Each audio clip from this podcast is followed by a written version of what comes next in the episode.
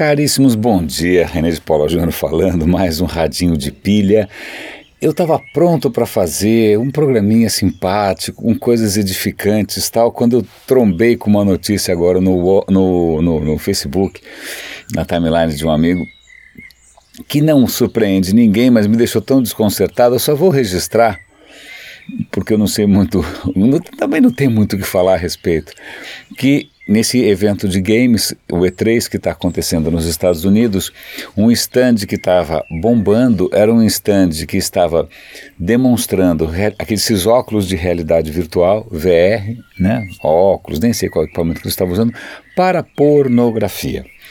E é obviamente uma fila colossal, todo mundo queria ver como é que é usar VR para porn. Aparentemente a experiência é muito convincente e isso provavelmente vai mudar né, os rumos da aceitação desses óculos destrambelhados. Bom, agora eu vou parar por aqui porque é, é, antes que a sua e a minha imaginação comecem a ficar um pouco desconfortáveis. Então vamos falar de algumas coisas um pouco mais limpinhas, mas se bem que né, falando em limpeza, ontem eu estava assistindo ali o Globo News tal, os caras, não, foram 36 milhões para o Renan, não sei quantos milhões de dólares para não sei quem, e não sei quantos bilhões que a gente emprestou para Cuba, e quantos bilhões, esses números colossais, aí hoje eu é, eu vou dar o link para essa notícia, uma, uma notícia super entusiasmada, dizendo que o governo americano tinha dedicado 90 milhões, não bi, 90 milhões de dólares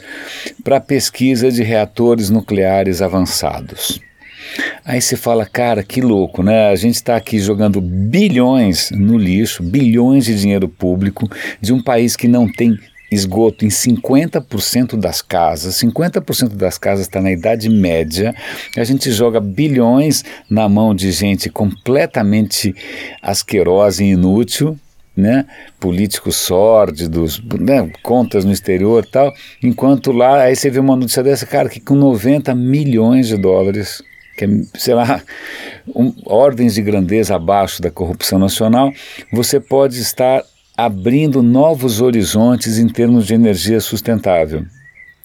E, e, aí, aí tem outras implicações. Quando, de repente, os Estados Unidos se tornam, e já, tá, já isso já está acontecendo, né? quando eles se tornam cada vez mais autônomos em termos de energia, isso quebra o joelho daqueles, daqueles países com tiranos, que nem, sei lá, Venezuela, países do Oriente Médio tal, que, cujas ditaduras tal, sobreviviam à custa do dinheiro do petróleo. Então, essas, essas ditaduras loucas todas vão entrar em colapso porque simplesmente os Estados Unidos estão dando o passo que tem que ser dado na direção de energia limpa. Né, ou de fontes mais sustentáveis, ou até de fontes internas, né, como é o caso do fracking. Então é para ter muita inveja desses lugares onde o dinheiro público né, faz alguma diferença na vida das pessoas. Bom, tá bom, eu desabafei aqui e tal. Tem mais acho que duas noticiazinhas que são interessantes. Uma delas é, eu achei genial, também tem a ver com, com questões políticas, que aparentemente ninguém sabe exatamente quem é o autor, eu acho que merecia o prêmio Nobel. É, algum grupo ativista é, criou robozinhos para seguir contas do Twitter ligadas ao Estado Islâmico. Tá? Estado Islâmico usa aí as mídias sociais super bem e tal para divulgar as mensagens, para né, arregimentar membros. Né? O que esses ativistas fizeram, eles estão fazendo robozinhos seguirem essas contas do, do assim chamado Estado Islâmico e postando porn, postando pornografia nas contas do Estado Islâmico.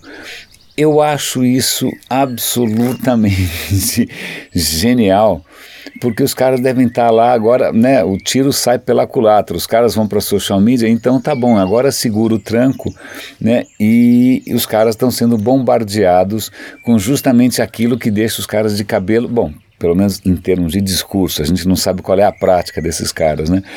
É, eu achei iniciativa. Eu vou dar o link aqui para a reportagem para vocês darem uma olhada. Ninguém sabe exatamente quem está por trás dessa iniciativa, mas eu achei brilhante.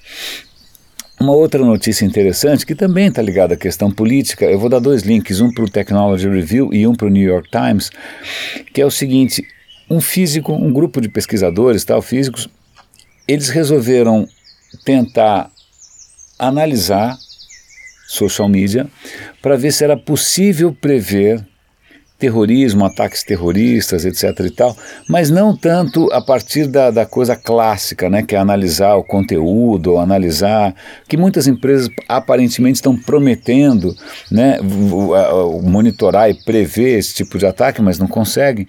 Mas o que esses caras estão fazendo é tentando identificar, e eles criaram um algoritmo que faz isso, a mecânica de como essas pessoas se agrupam, como os grupos se formam, como os grupos se desmembram, como os grupos se aglutinam. Então eles tomaram como base uma rede social russa, que eu não lembro direito o nome, é um nome complicado, vocês dão uma olhada ali nos dois artigos, e aparentemente o, o, o algoritmo demonstra de maneira muito clara como essas, esses, eles chamam de, é, como é que palavra que eles usam? Não é de aglomerações, agregamentos, eu não lembro, alguma palavra dessas de, de como se a coisa coagulasse, né, como se fossem grupos que, que, que se formam e se, des, e se desmancham e formam grupos menores, e que isso sim consegue identificar né, o que pode estar prestes a acontecer.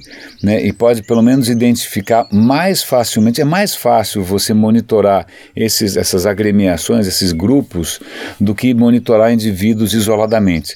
Então é um caminho interessante, é um pouco assustador, né, porque se você coloca um algoritmo para identificar em padrões meio abstratos de comportamento o que pode ser uma ameaça terrorista, isso faz pensar, obviamente, naquele filme que você já viu, todo todo mundo viu, que é o Minority Report, em que você tem um grupo de médiums né, que prevêem se alguém vai cometer um crime, e aí a polícia vai lá antes que o cara cometa o crime, né, e não sei se é esse o rumo, né, que a inteligência artificial, ao invés de ter um médium na piscina, né, você vai ter lá um, robô, uma rede neural, ou seja, o que for, em princípio tentando prever quando alguma coisa ruim vai acontecer. De novo, a gente está naquela zona cinzenta entre liberdade e vigilância, entre segurança e. É, é, estamos aqui num território. E falando em território, é, zona cinzenta, saiu, eu vou dar o link também para um vídeo aqui. É difícil saber se isso foi um acidente ou se isso foi um golpe de publicidade, mas pesquisadores na Rússia que estavam desenvolvendo um robô deixaram a porta aberta. O robô, que na verdade um robô meio feinho. O robô escapou e foi para o meio da rua e causou um congestionamento. Na hora que acabou a bateria, o bicho ficou parado no meio da rua. Foi um acidente? Foi um golpe de publicidade? Ah, sendo Rússia, tudo é possível. Mas vejam lá o vídeo que até que a história é engraçada. Meus caros, René de Paula Júnior com a voz um pouco rouca. É, agora é final de semana, eu vou disparar como sempre a newsletter, que vai né, mostrar quais foram os últimos cinco posts aqui do, do Radinho de Pilha. Se vocês tiverem sugestões de tudo, desde horário de publicação, frequência de publicação, deem um toque. Eu estou me divertindo muito fazendo isso, mas eu percebo que o alcance continua relativamente limitado. É, como sempre, o, o que eu faço, eu deixo o Google transcrevendo as coisas que eu falo e aí essa transcrição eu publico lá no radinhodepilha.com. Isso é praticamente humor involuntário, porque ele às vezes escreve umas coisas completamente sem pé nem cabeça. Grande abraço e Bom fim de semana.